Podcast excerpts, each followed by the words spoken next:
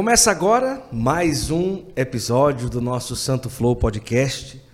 Para nós é uma alegria ter você acompanhando mais um dia aqui do nosso trabalho. Seja bem-vindo, seja bem-vinda.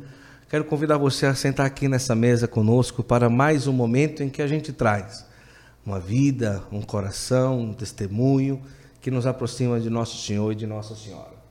O Santo Flow Podcast está no ar e hoje, com muita alegria, depois de tantas e tantas pessoas pedirem, viu, padre? Vou dizer uma coisa: o nome do senhor era direto, traz ele. Com muita alegria a gente acolhe o padre José Eduardo aqui no nosso Santo Flow. Seja bem-vindo, padre. Obrigado, é uma alegria estar com vocês. Depois também de tanto tempo, né? Que é a gente tá verdade, tá tentando. É verdade, padre. Mas agora deu certo. Né? Graças a Deus. Graças a Deus. Olha, hoje a nossa conversa vai ser uma conversa muito especial. E eu queria pedir para você, para você não ficar com essa live agora só para você. Então o que, é que você vai fazer? Você vai compartilhar abaixo do vídeo. Se você está na TV, pega o celular, em 30 segundos você faz rapidinho. Lá aí abaixo do vídeo tem compartilhar, aí você vai copiar link. Aí você cola esse link nos grupos de WhatsApp, grupo de Telegram, canal do Telegram, lista de transmissões. Olha, Padre Zé Eduardo está no Santo Flow. E aí a gente vai ter a oportunidade de evangelizar.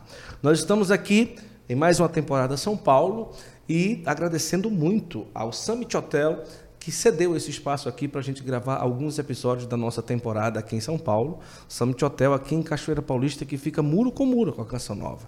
Então, é uma ótima opção para você realmente é, se hospedar bem quando vier por aqui na Canção Nova, em Cachoeira Paulista, o Summit, que é uma rede. E a gente agradece muito a acolhida.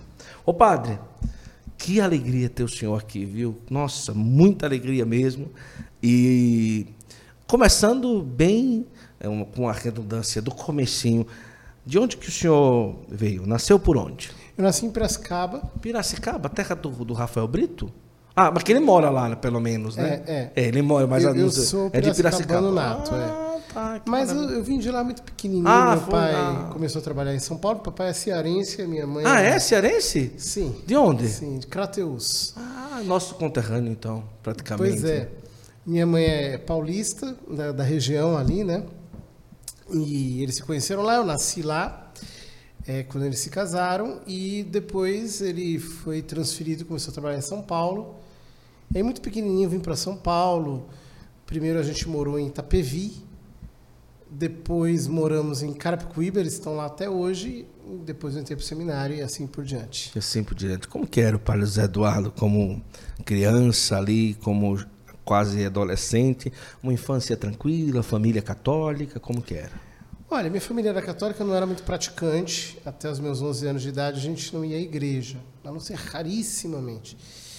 É, mas, um menino normal, brincava com a molecada da rua, normal, né? Mas eu tinha muita inquietação espiritual. Gostava. Mesmo pequenininho? Pai? Eu gostava, eu não sei dizer exatamente quando começou isso, mas eu tinha uma inquietação por coisas espirituais, né? Então, por exemplo, me lembro que meu pai ganhou uma Bíblia é, de, um, de um amigo do hospital. Ele trabalhava no, ele trabalhava no Hospital Albert Einstein, né, no Morumbi. Uhum. Ganhou uma Bíblia, levou para casa e eu simplesmente li aquela Bíblia. Né? Mas leu, leu 100% mesmo? Sim, sim, sim. Eu sempre gostei de ler. Sempre fui um leitor muito voraz. Li. Bem voraz. Li, eu era criança, menos de 10 anos. Li, foi a primeira vez que eu li a Bíblia. Era uma Bíblia bonita, que tinha inclusive. Imagens, não? Não, Só mas normal. as falas de Jesus todas estavam em letra vermelha. Me lembro bem disso. Olha né? que bonito. É uma tradução gostosa. Até hoje foi uma das traduções mais gostosas que eu li da Bíblia. Mesmo, mesmo. E, mas eu me converti aos 11 anos de idade. E aí que eu comecei. Aí sim, aí que começa a minha a minha jornada. Mas pode, pode uma criança de 11 anos para dizer eu me converti? é. Quando eu digo conversão, se abriu, né, a, um, a algo, né, entendeu, se encontrou talvez. Mais do que isso, eu acho. É? O que aconteceu foi o seguinte: eu tinha uma inquietação espiritual muito grande. Então, por exemplo, eu era um pouco. Eu brincava, jogava bola, brincava com os outros meninos, mas eu queria coisas mais sérias. Eu, eu não gostava de coisas que eram muito infantis demais. Tinha irmãos? Tenho um irmão. Um irmão. E eu era diferente um pouco assim, sempre estava procurando coisas um pouco mais sérias, né? E o que acontece é que, quando eu tinha 10 anos, a minha turma tinha feito primeira comunhão e eu não. Foi o final do ano. E aí, quando começou o ano seguinte, eu falei para minha mãe, falei, olha, a gente precisa é, procurar a igreja, tem que fazer a primeira comunhão. E aí o que aconteceu foi que eu fui à missa e daquele dia nunca mais eu faltei à missa. Mas não apenas isso, naquele dia eu entendi que a minha vocação era ser sacerdote. Olha só. Que, que aquilo me explicava para mim mesmo, que era, era, era, era o que me, me, me faria coerente comigo mesmo. Mas assim, sem nada extraordinário, foi uma compreensão que me, que me chegou. Né? Então, digamos assim, no mesmo dia eu me converti, porque de fato eu não era católico praticante e passei a praticar a religião a partir daí. E, e também descobri o propósito de Deus, a vocação para mim, no sentido de que as coisas se encaixaram e daí para frente eu fiz um caminho reto, é, rumo ao sacerdócio e até hoje. E o senhor chegava a comentar, por exemplo, no colégio com os amigos que queria ser padre? Não. Nunca comentou? Com ninguém. Com ninguém? Nem com os meus pais, nem com ninguém. Meus pais, eles percebiam, as pessoas que estavam à minha volta percebiam meus pais, naturalmente, tinham receio de que eu fosse sacerdote, porque é, é muito natural que os pais, eles, eles não queiram perder um filho. Porque eles acham que, ao, ao ele se tornar sacerdote, Perde. eles vão perdê-lo. E depois, há uma visão muito negativa do celibato, né? Todo mundo acha que é uma vida muito ingrata, que é uma vida muito ruim. Não vai deixar gerações. Exato, tal, coisa né? assim, querem neto, etc. Então havia uma, um medo por parte deles de que eu, eu, eu, eu fosse sacerdote. Depois tem um outro problema. Quando a gente se converte, é, de verdade, quando é uma conversão genuína, você vai para Deus com tudo. O que, que significa? Quando eu me converti, eu fui para Deus com tudo. Eu não queria saber de mais nada que não fosse Ele. Meus fins de semana eram para Ele, meus dias de semana também. Eu ia para a escola, mas os, os assuntos que me moviam eram todos os assuntos relativos à fé. As pessoas achavam que eu estava ficando fanático, né? Até o padre da paróquia ficou preocupado, falou assim: "Nossa, esse menino é muito novo para estar tá tão assim focado nisso, né?" E de fato é, foi mesmo uma experiência bastante forte para mim. E, e, as pessoas percebiam, então elas falavam assim: "Não, ele, ele vai ser padre, ele vai ser padre." E, e falavam, falavam para mim, né? Você vai ser padre? Eu dizia, não. não eu, eu, eu guardava aquilo para mim. E de tanto eu dizer que não, as pessoas acreditavam que não. Uhum. Né? Até que é, chegou o um momento certo de aí sim eu, eu entrar para o seminário. E quando eu entrei, meio que eu surpreendi a galera, o pessoal não estava esperando. Mas o senhor é, se apegou a que caminho para até chegar ao seminário? Grupo de oração, grupo de jovem, paróquia, coroinha, como que era? Olha, quando eu me converti, eu não eu, eu não eu só frequentava a missa mas aquilo para mim foi muito forte mesmo né e aí eu me tornei coroinha me tornei catequista nas formações de catequese eu entrei numa crise de fé olha aí uma certa crise de fé porque é, começavam a ensinar coisas muito é, numa base um pouco desconstrucionista do evangelho, né? Tipo, os milagres não são milagres, é, uhum. anjo não é anjo, virgem não é virgem, é, umas coisas um pouco estranhas, muita ideologia junto. Eu fiquei, eu fiquei realmente perturbado. E como eu sempre tive muito convívio na escola com evangélicos, eu quase me tornei evangélico. Olha só. Faltou muito pouco mesmo. Muito, muito pouco.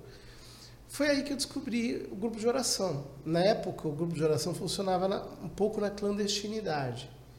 No sentido de que havia uma orientação muito oficial de que não houvesse grupo de oração nas paróquias. Então, eu comecei a frequentar grupo de oração que acontecia nas casas das pessoas. E foi uma experiência maravilhosa. E aí eu me tornei católico, assim, com C maiúsculo mesmo, né? Eu mergulhei mesmo na fé, no sobrenatural. Porque isso, isso que eu dizia, né? Eu tinha sempre uma necessidade do sobrenatural. Desde quando eu era garoto, sempre precisava do sobrenatural. Quando eu me converto, vou para a igreja, começo a fazer cursos de formação e o sobrenatural me é arrancado, Uhum. para onde que eu vou? É. Aí eu descubro o grupo de oração. E eram anos de ouro ainda, né, do, do- da renovação carismática. Eu vi muitas coisas lindas acontecerem diante dos meus olhos, né? É, de manifestações muito exuberantes da graça de Deus. E, e isso me sustentou mesmo. E, e todas essas pessoas daquele tempo são pessoas para mim muito queridas. Toda vez que eu encontro, é, eu tenho um sentimento muito profundo de gratidão e de fraternidade com elas. E quando entrou no seminário, a experiência carismática, é, não sentiu falta lá? Como que foi? Ou o senhor não entrou assim, ah, ele é um seminarista meio carismático e tal. Ou o senhor disse, não, agora eu tenho que estudar para ser padre É acabou. muito engraçado como Deus nos vai conduzindo. Porque o que acontece? É, eu entrei para o seminário no ano de 98. Aqueles anos houve uma espécie de explosão Só da aproximar um renovação, pode ficar à vontade. da renovação carismática com o padre Marcelo. Sim, sim, sim.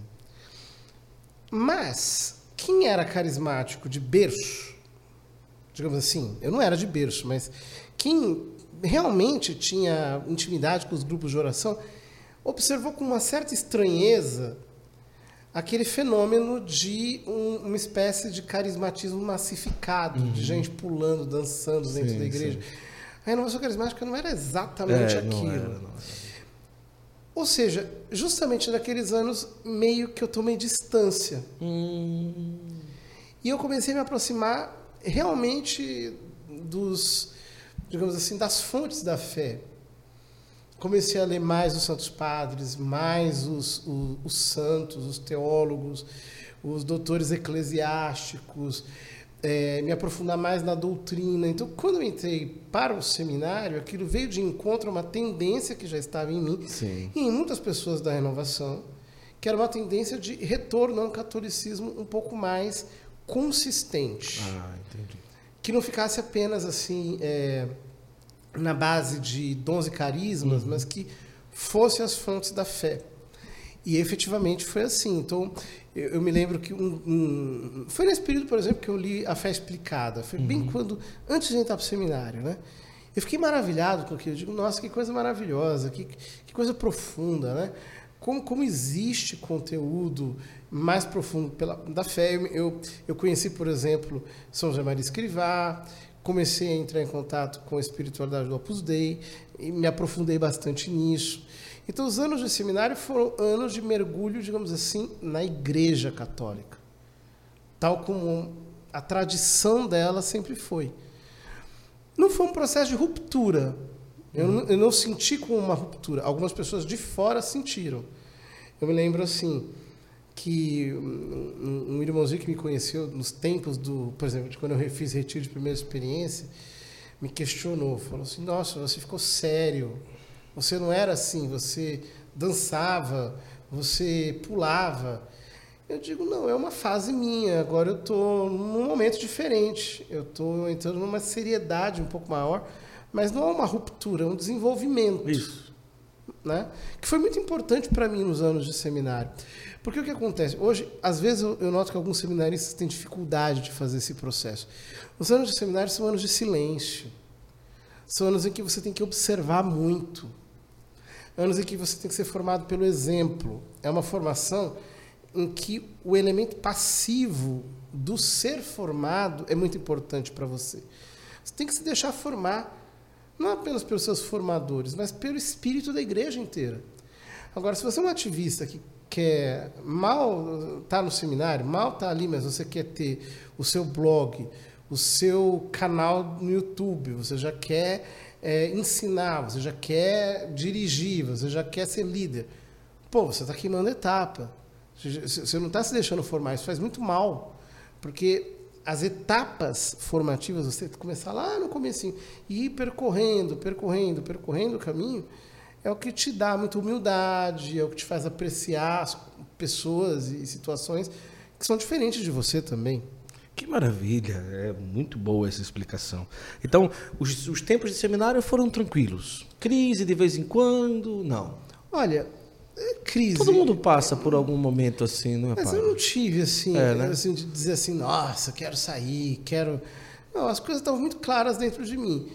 E, e- e esses dias eu até estava explicando para as pessoas, né? Para algum, alguns jovens, assim, que eu noto que as pessoas da minha geração tinham uma certa simplicidade. Que você chegava no seminário e você era simples, então você não, não ficava querendo conduzir as coisas. Se te desse uma vassoura para você varrer o chão, você varria. É, se dissesse, olha, você vai para aquela paróquia, você vai, você ajuda, você, você é simples, entendeu? Então isso, isso facilita muitas coisas. Hoje, por exemplo, eu noto assim, nossa, a gente passou por aquilo, mas na época eu não percebia que era difícil. Eu enxergava tudo de uma maneira muito positiva, como uma aventura, um momento diferente. sim. Como um jovem que vai para acampamento. Você vai para acampamento, você dorme lá, as formigas te Tá mordem, mas você tudo. se tá diverte pronto com tudo, aquilo. É. Você, né? Então, por exemplo, na, minha época do seminário, era uma época de muita escassez. A gente comia no seminário, por exemplo, era salsicha, era frango, daqueles frangos bem esquisitos, Branquinho. é, era é, ovo e era tudo muito simples, muito simples, muito- uma comida muito simples. Mas eu vou dizer para você, eu- enquanto eu estava vivendo aquilo, a gente levava numa esportiva tão grande que passou legal, passou suave, entendeu? Eu não posso dizer assim que, nossa, eu, eu sofri, eu vivi. Não, foi muito bacana. Eu lembro com saudade daquele, daqueles Olha aí. tempos. E hoje nem sempre, como o senhor fala, a geração de hoje nem sempre passaria com É que tanta todo mundo quer ser mestre, cara. Esse é o problema. Ou às vezes gera muita expectativa e quando chega quer realmente fazer aquilo que esperou, aquilo que planejou, aquilo que pensou. Mas é muito interessante essa colocação. O senhor se ordenou em que ano? 2006, eu fui ordenado padre. É, e 2005, diácono, né? Um ano antes. Hoje é, o senhor é considerado numa linha um pouco, um pouco não, uma linha mais conservadora né, na igreja, ou eu posso estar enganado também, mas pelo, pelos olhos das pessoas acaba sendo assim. É, no seminário, o senhor já pensava um pouco nessa linha? Às vezes, uma coisa ou outra que era colocada em uma aula ou em formação acaba conflitando um pouco daquilo que o senhor já pensava? Ou depois de padre, houve um outro processo de amadurecimento do, do José Eduardo? Eu, eu acho muito engraçado essas coisas, Guto, porque veja, agora você diz assim, é conservador, né? Sobre alguns pontos, sim, mas eu acho que aborto. Mas quem que não é conservador em relação ao aborto? Sei lá, eu acho que ideologia de gênero, mesmo gente muito avançada, muito arrojada na Igreja Católica, acho que está de acordo comigo nesses Isso. temas. Existem outros aspectos que eu acho que eu sou bastante avançado, assim, bastante. Eu acho que eu estou um pouco adiante do tempo. Então, por exemplo, a minha concepção de pastoral é muito menos rígida e muito menos esquemática hum, do que o que é hoje em dia hegemônico. Eu acho que, por exemplo, eu entendo muito mais as sacadas do Papa Francisco quando ele fala uma igreja saída, uma igreja acidentada, uma igreja que vai para o meio do mundo, etc., e se machuca, do que, por exemplo, uma igreja muito organizada em torno de planos de pastoral, estruturas Sim, pastorais rígidas, etc. Eu acho que, por exemplo, nesse aspecto, eu sou bastante progressista até. É, eu- não gosto muito disso. Agora, eu entendo o que você fala. Tipo assim, você vê um padre de batina. Eu poderia estar aqui, sei lá, de camiseta. E aí as pessoas achariam, porque a gente vive uma cultura É, de é, imagem, é, é. as pessoas achariam que porque eu uso camiseta, eu sou menos É assim é, menos conservador do que porque eu uso batina, por exemplo, né? Ou sei lá, porque eu tive a sorte de ter uma formação latina. Às vezes eu brinco com isso, né? Porque, de fato, é, o latim entrou na minha vida quando eu era adolescente. Eu cantava em coro. Olha aí. E eu tinha uma professora de coro que é uma pessoa que eu sou muito grato até hoje, né? É a maestrina Lígia Amadio, uma pessoa, uma autoridade nacional em, em termos de música. Uma musicista espetacular. Mas ela era extremamente rígida com o latim dos, dos coralistas, daqueles que cantavam, né? Então o latim entrou muito cedo. Então eu tive que aprender. E, e eu, de fato, uso bastante a língua latina. Gosto, tenho um, um, uma paixão mesmo por isso. Só que, é, veja, talvez se eu falasse inglês, se eu utilizasse expressões um pouco mais anglo-saxônicas, me considerariam Sim. um pouco mais avançado, etc. São rótulos. E a gente tem que conviver com eles, fazem parte da vida. Então, se alguém me acha conservador, tudo bem, tá legal. Eu acho que eu tenho muitos aspectos que eu sou mesmo, mas eu não sou só isso. E se algumas pessoas me acham que eu sou um pouco mais é, progressista em outras matérias, de fato, podem ter razão. Eu sou bastante eclético em muitas coisas, trafego por muitos campos, tenho muitas posições diferentes. Eu sou muito mais caleidoscópico do que parece à primeira vista.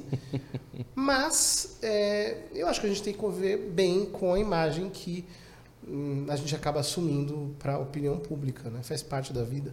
É. Eu vou começar tocando aqui.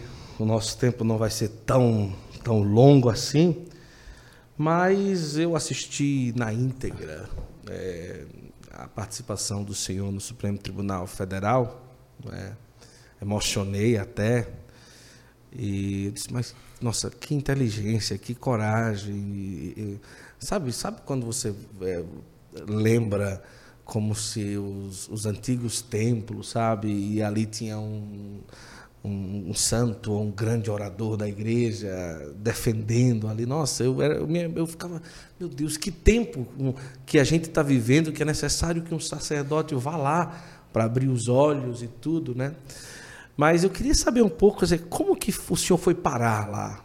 É? O senhor esperava isso? É, porque, e, e como que foi os bastidores para o senhor chegar até lá? As pessoas respeitavam, os políticos respeitavam, é, ou a maioria tirava a chacota, ou não respeitava tanto. Como que foi a, a, aquele momento ali, e para o pessoal entender um pouco o contexto daquele dia tão, tão para mim, tão marcante, né? Olha, é assim, a igreja no Brasil ela tem um compromisso muito firme com a defesa da vida. Há uma história disso, é, de pronunciamentos muito incisivos, muito marcantes e nada ambíguos. Uhum. Quando o assunto é defesa da vida, defesa da família, é, luta contra o aborto, contra a ideologia de gênero, contra coisas que, tra que transitam, digamos assim, entre esses termos.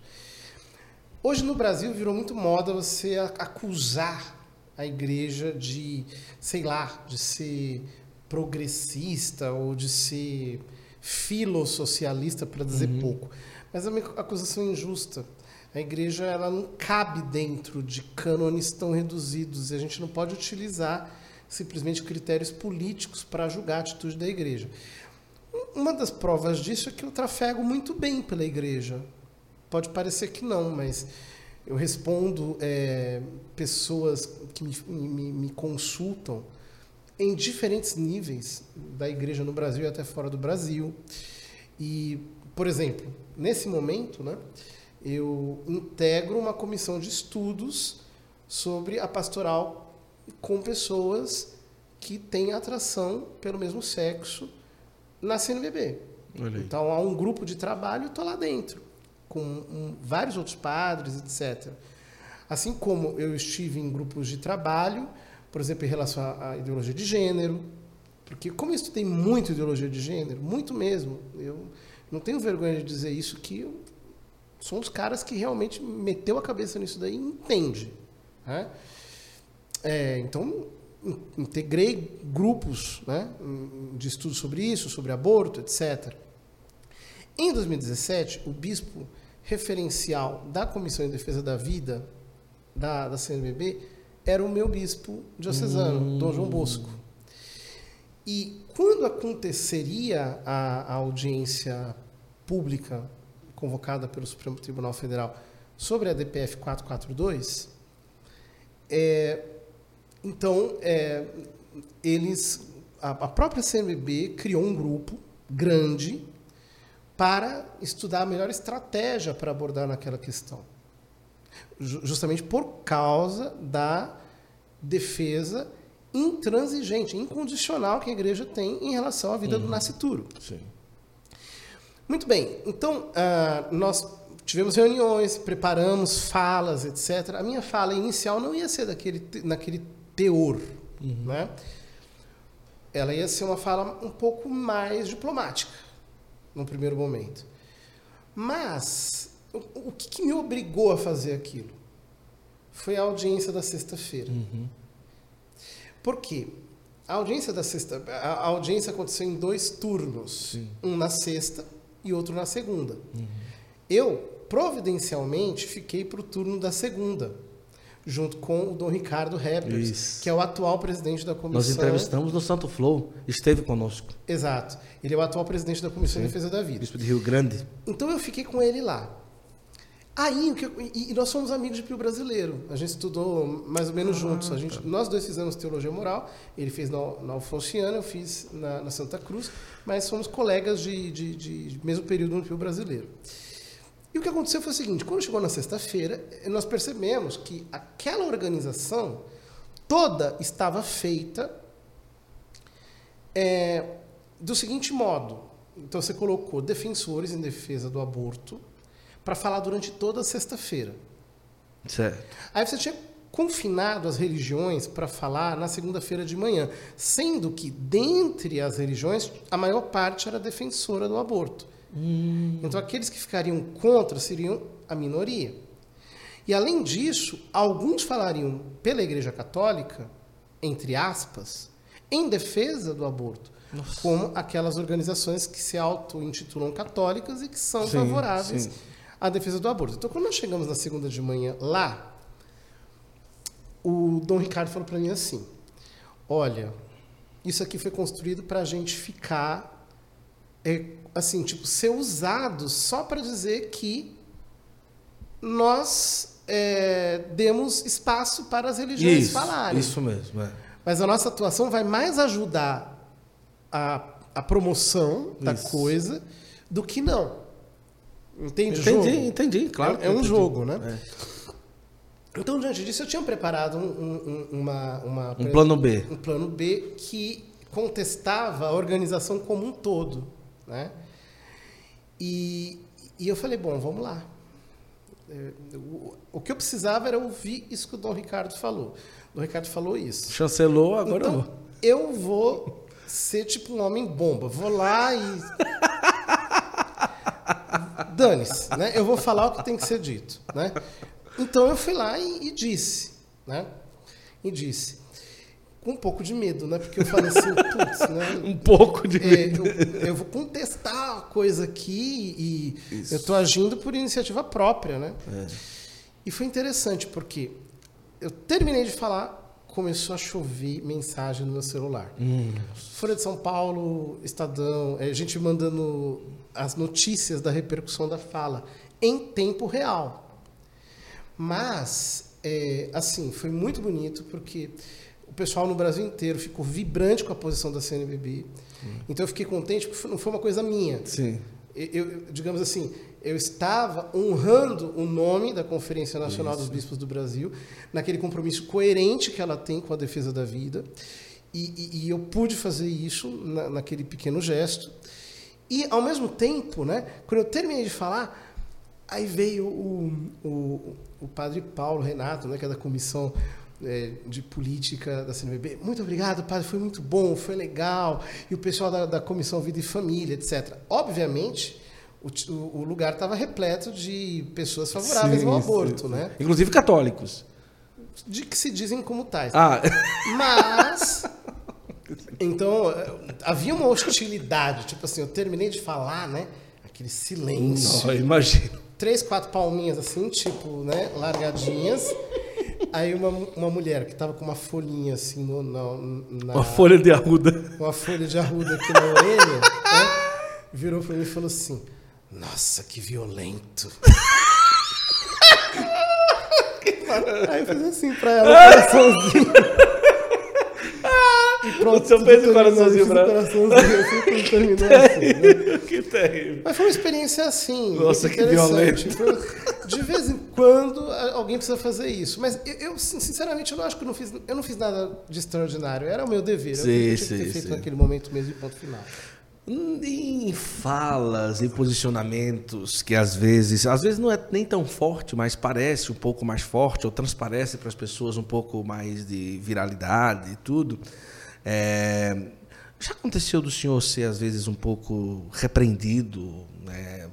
Eu já ouvi falar ameaçado ou cala a boca, fica um pouquinho quieto. Não estou falando pela parte da igreja, mas do, do geral, né? E tudo da força política em si. Ou, ou nunca chegou a algo parecido? Sim, aconteceu. Então, é, mas assim, por parte da igreja. Mas depois disso, não. Não sei dizer. Bom, depois também. Eu- Nossa, então, então não foi só uma vez. É, o que eu digo assim, né? Então, por exemplo, é, por parte da igreja eu tenho que dizer que eu sempre fui muito, muito respeitado. Sim. Nunca chegou ninguém me mandando calar a boca ou ninguém me censurando. Até o dia de hoje, sempre tive um, grande respeito. Sei que tem muitas pessoas que não gostam das minhas abordagens, né? E que existem âmbitos que, digamos assim, são mais hegemônicos de uma abor- abordagem alternativa à minha. E é claro que nesses âmbitos eu não tenho acesso e penetração, mas acho que faz parte da vida. Eu respeito essa, esse tipo de, de atitude porque ninguém é unanimidade. Eu não, eu, não tenho- eu não posso ter a pretensão de que todas as pessoas vão gostar do que eu digo ou que eu, ou que eu seja, digamos assim, obrigatório. Eu não sou obrigatório, né? em nenhum âmbito.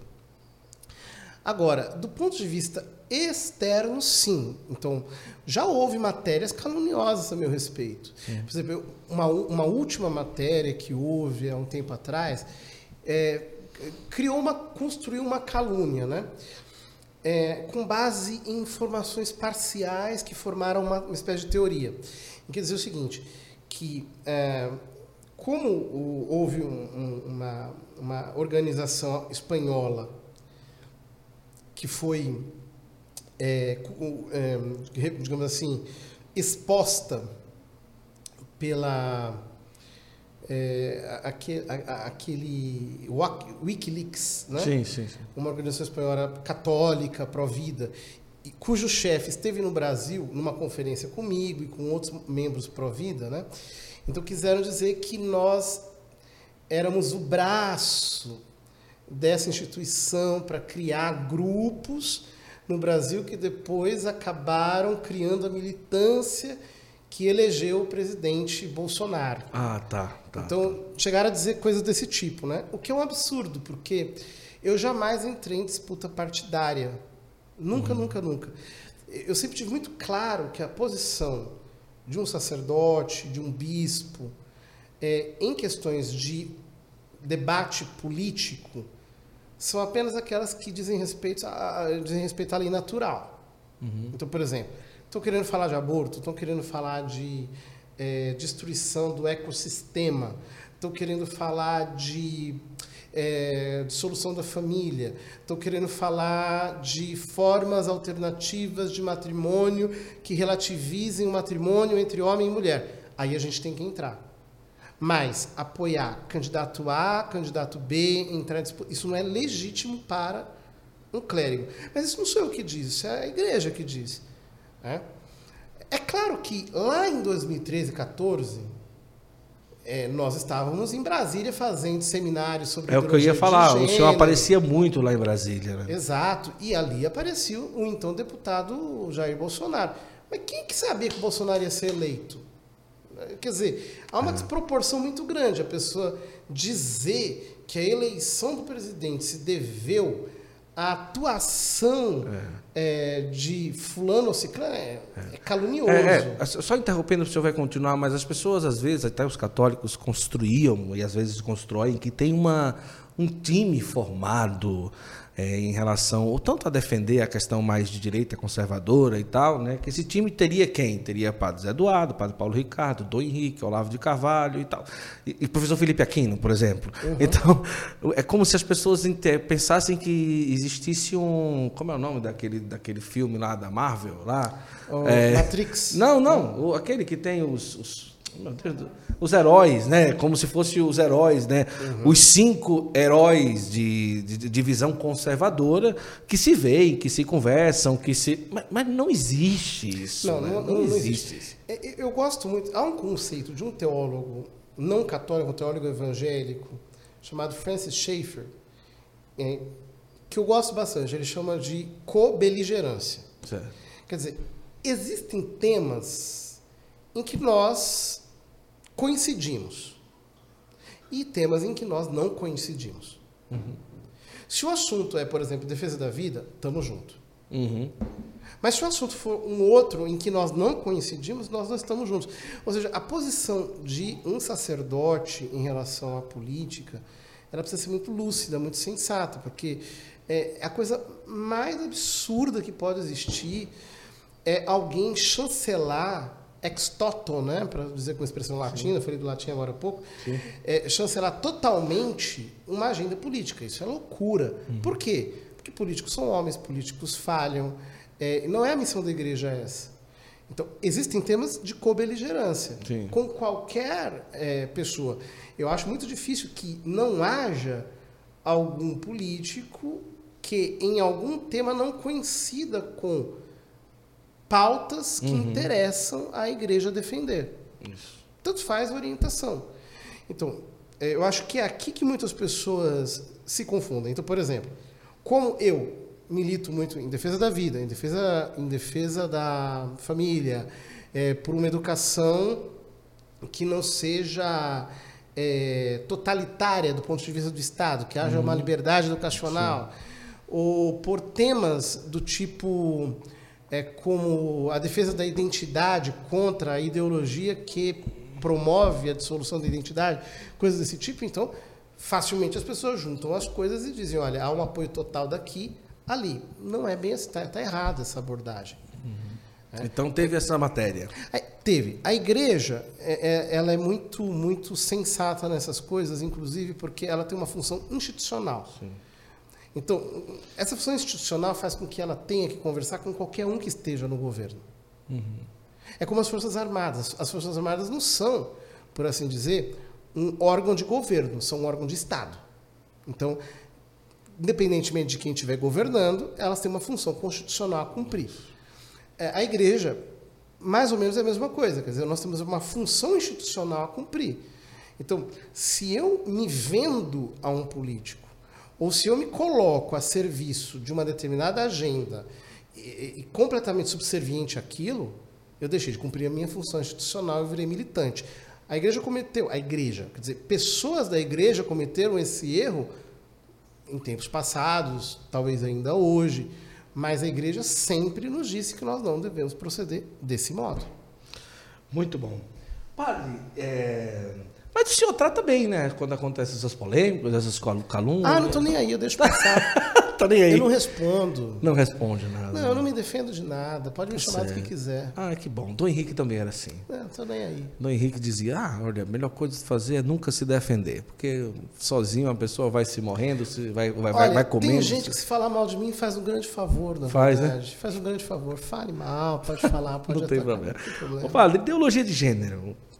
É, vamos lá. Eu tô, eu, sempre quando vai chegando ao final, eu tenho que trazer umas perguntas um pouco mais animadas, né? Uhum.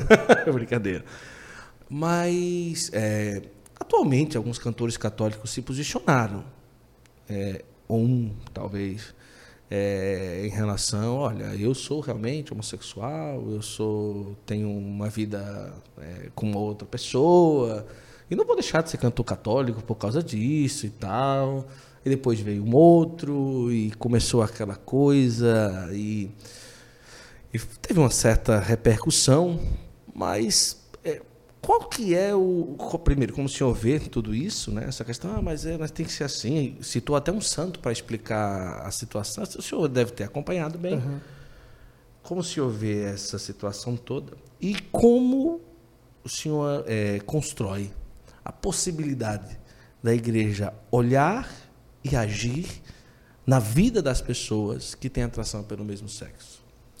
Olha, a, a, é, é, a posição da igreja é também muito coerente, tanto com a, a divina revelação, porque ela é, é digamos assim, recebe aquilo que está nas Sagradas Escrituras, na tradição, como uma ouvinte obediente. A igreja não é uma, uma, uma inventora Isso. de doutrinas, de dogmas ou de preceitos. Né? É, e as fontes unânimes ao longo de todos os séculos sempre disseram que os atos é, sexuais fora do matrimônio sacramental entre homem e mulher ou do matrimônio natural é, são ilícitos, independentemente do que, do que seja. Né? Fora hum, da relação entre homem e mulher pelo matrimônio, os atos sexuais são ilícitos, desde sozinho até com 200 pessoas, tanto uhum. faz. Né? Agora, isso não significa que nós é, tenhamos de fechar a porta para as pessoas que tenham esse tipo de situação existencial. É evidente que a relação aqui não é uma relação, é, digamos, fácil e é, distendida. Atenção, porque é, todos nós estamos em tensão, na verdade, porque todos nós estamos pecando em alguma coisa. Né? Eu me confesso habitualmente. Eu, é incrível, sempre tenho algo a dizer ao padre. Sempre, sempre, sempre. Quer dizer, a minha permanência na igreja não é uma permanência tranquila em que eu posso dizer assim, ah, tá tudo bem. Não, não, eu sempre tenho pontos e sempre tenho pendências a, a ver do ponto de vista moral. Essas pessoas também. O que, que eu acho que é o problema que nós temos hoje em dia? É uma espécie de covardia moral que o homem contemporâneo tem ele não aceita que está em pecado. Uhum. Ele acha que porque ele faz. Todo mundo tem que aceitar. Não é que todo mundo tem que aceitar, aquilo se transfigura em algo bom ah. em si mesmo. Não é. é. Eu tenho meus pecados, você tem os seus pecados, todos nós temos nossos pecados. E todo tempo eu tenho que dizer, Deus, me perdoa, porque eu estou pecando. Agora, por que, que eu tenho que desmentir a Sagrada Escritura, a tradição da igreja, inventar uma argumentação teológica só para dar anistia a determinados comportamentos que são reprovados de maneira coerente pela moral cristã, católica ao longo de todos os séculos, a fim de que eu possa ter a tranquilidade de dizer que porque eu faço aquela ação se transfigurou em algo bom. Isso é uma covardia. Uhum. Entende? eu acho que há muitas pessoas, eu, eu conheço, eu convivo com pessoas que é, têm esses dramas existenciais e outros, e que ao mesmo tempo que aceitam o fato de que estão numa conduta que é, não está dentro dos padrões bíblicos, etc., é, não querem modificar a fé, mas aceitam com paciência um processo no qual a graça vai trabalhando dentro do coração deles uma conversão perfeita. É a única coisa que eu posso dizer. Uhum. Abraçamos com muito amor, mas ao mesmo tempo nós não podemos negociar aquilo que está dito de maneira tão clara na Escritura, na tradição e no magistério. É porque quando a pessoa fala estar na igreja, consiste na cabeça, principalmente nossa, é, brasileira ou talvez latina e tal, estar na igreja, ou, ou é de forma geral, viver os sacramentos, servir, estar engajado em algum movimento e tal. É como se o viver na igreja, viver em Cristo, é, acabasse se resumindo em alguns pontos como esse. Olha, vida sacramental, que é servir a igreja, né, que também é, não é, e tudo, ou está engajado em algum movimento eclesial. Nesses três pontos, existe espaço para uma pessoa de prática homossexual mas que dentro de si existe um amor por Jesus e que deseja estar inserido na vida em Cristo? É, eu acho que esses três pontos que você é, mencionou não são pontos essenciais de eclesialidade. Certo. O que eu quero dizer com isso? Quer dizer, o que é a igreja? Para utilizar a definição de São Roberto Bellarmino. É a comunhão dos fiéis em torno da mesma fé, dos mesmos sacramentos e sob o regime dos mesmos pastores. certo. Debaixo do Romano Pontífice, que é o pastor da Igreja Universal. Primeiro elemento, a fé. O que me torna católico é a fé. É o elemento primordial, é arquitetônico da minha eclesialidade. Os mesmos sacramentos. Eu sou batizado e eu posso aceder aos mesmos sacramentos dentro das condições que valem para todos os batizados.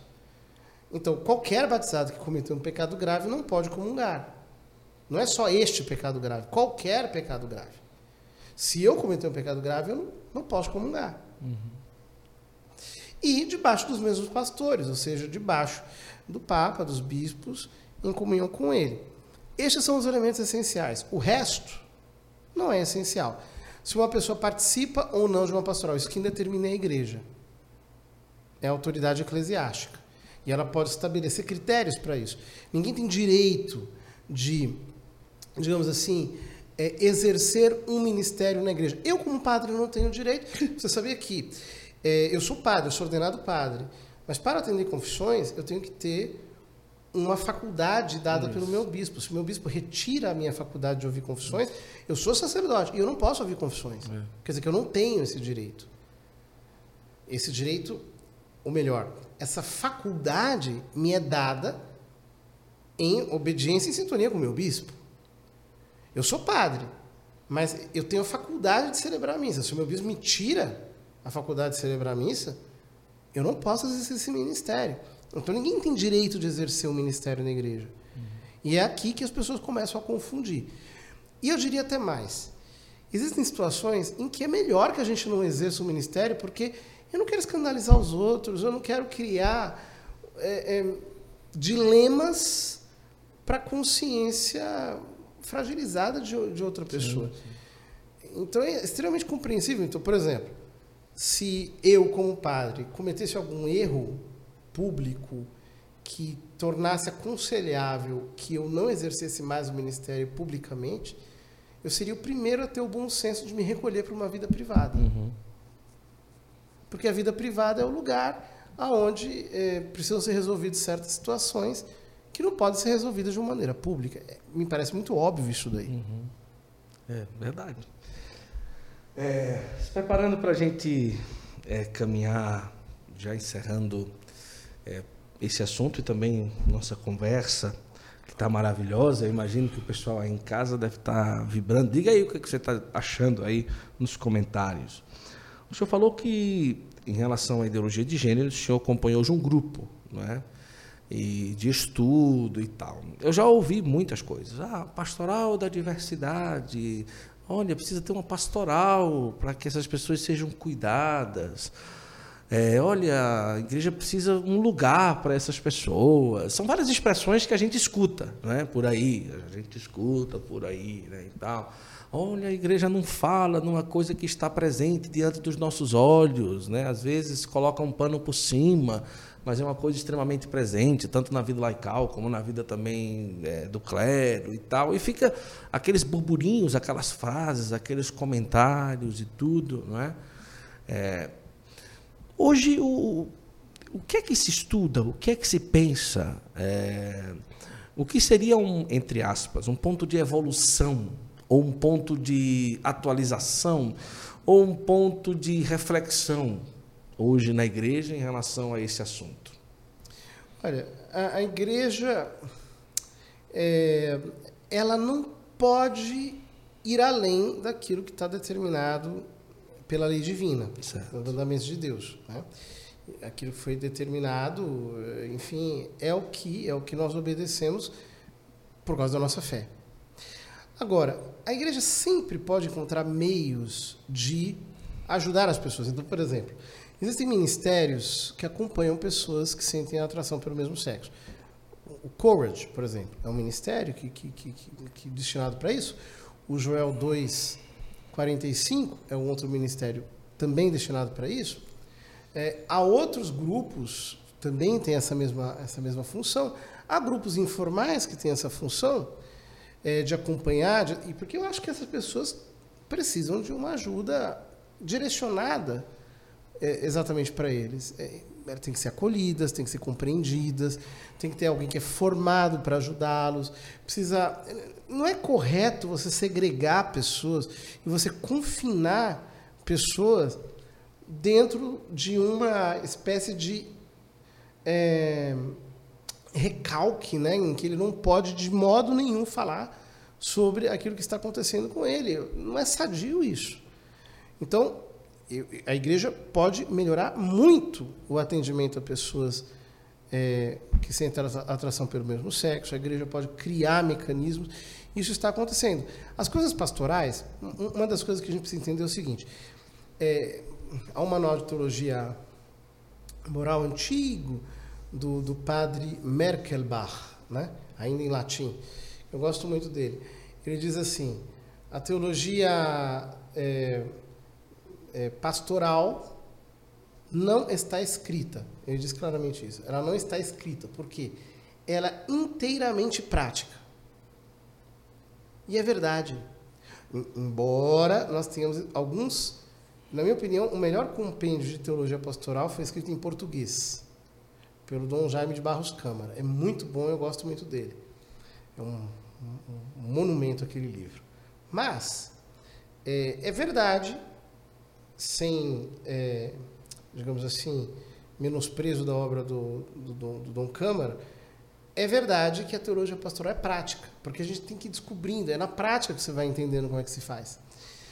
Porque você pode, sei lá, né, às vezes você com uma é, você querendo fazer um trabalho pastoral direcionado, você pode criar mais segregação. Sim.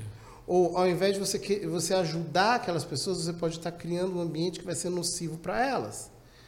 Ou é, alguns trabalhos não são adequados para todo tipo de pessoa. Você precisa seccionar, você... então isso só, você vai saber na prática. Então a igreja tem muito a melhorar, porque a igreja sempre vai ter a, a, em que melhorar do ponto de vista pastoral. É uma, é uma coisa infinita. É. Interessante, né? Afirmar melhorar não significa mudar, não é?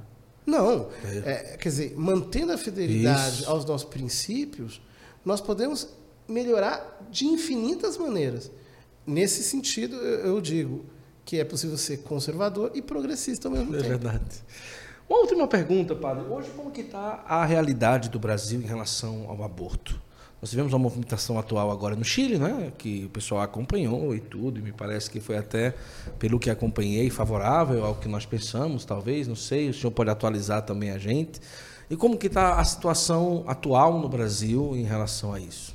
Eu escrevi recentemente um artigo para a Gazeta do Povo a esse respeito, em que eu manifestava minha preocupação, porque eu, o que eu noto, acompanhando grupos que defendem a legalização do aborto no Brasil, é que eles estão comemorando muito o fato de que o tema aborto e o tema ideologia de gênero não estão aparecendo é, na campanha eleitoral. E eu acho isso péssimo, porque é, os candidatos têm que ter um compromisso claro com isso, especialmente aqueles que se dizem cristãos sim, e católicos. Sim, sim.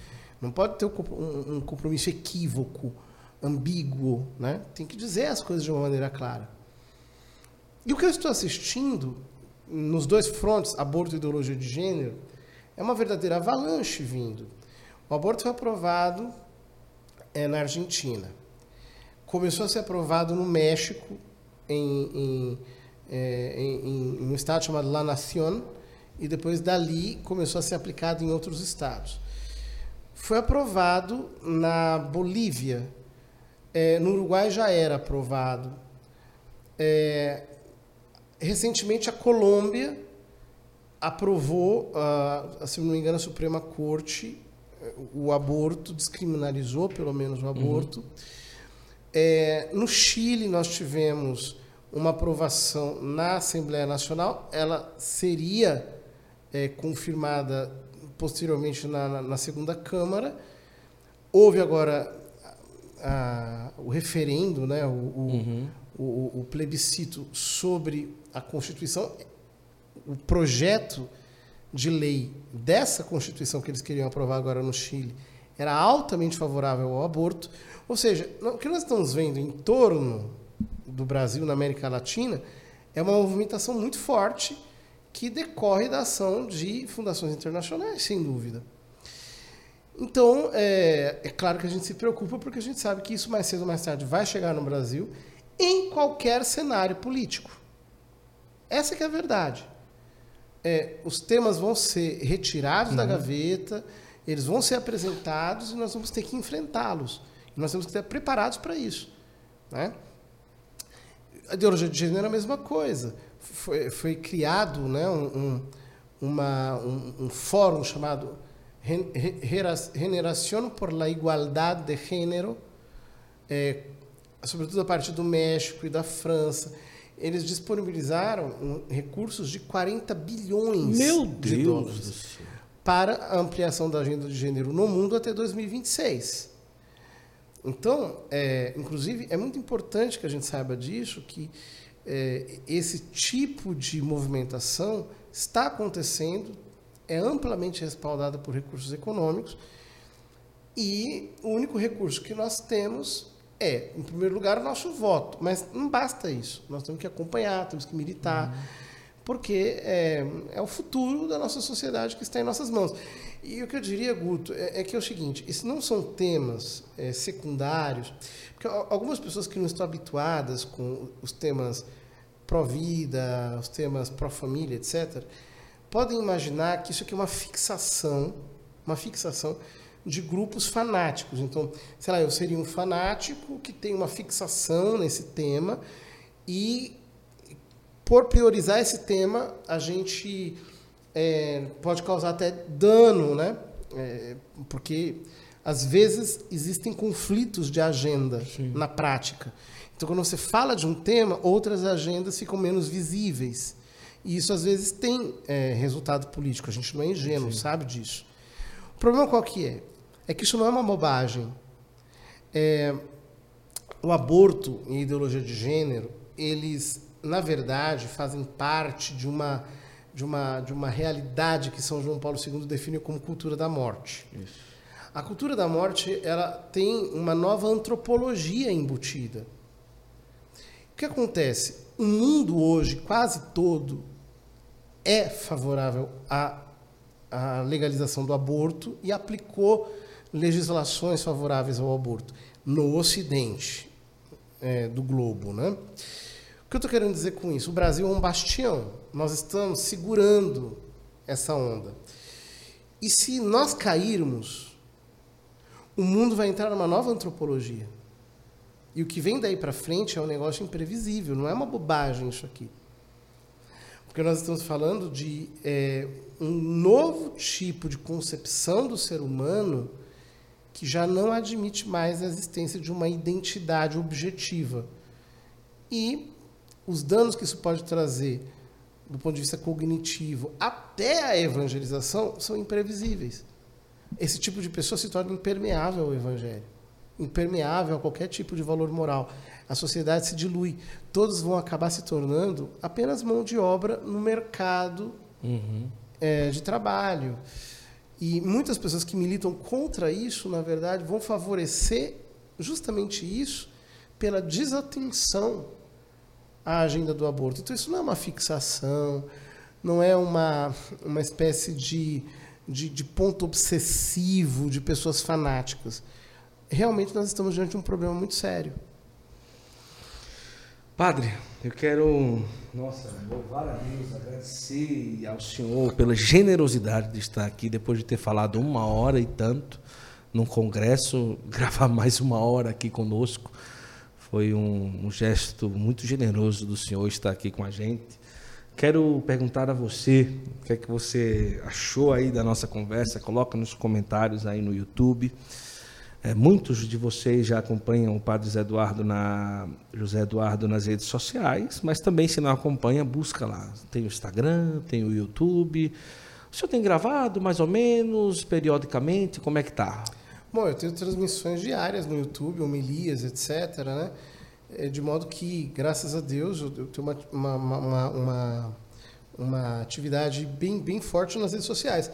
Atualmente, eu acho que o meu, o meu é, perfil mais é, acessado tem sido do Instagram. Ah, tá.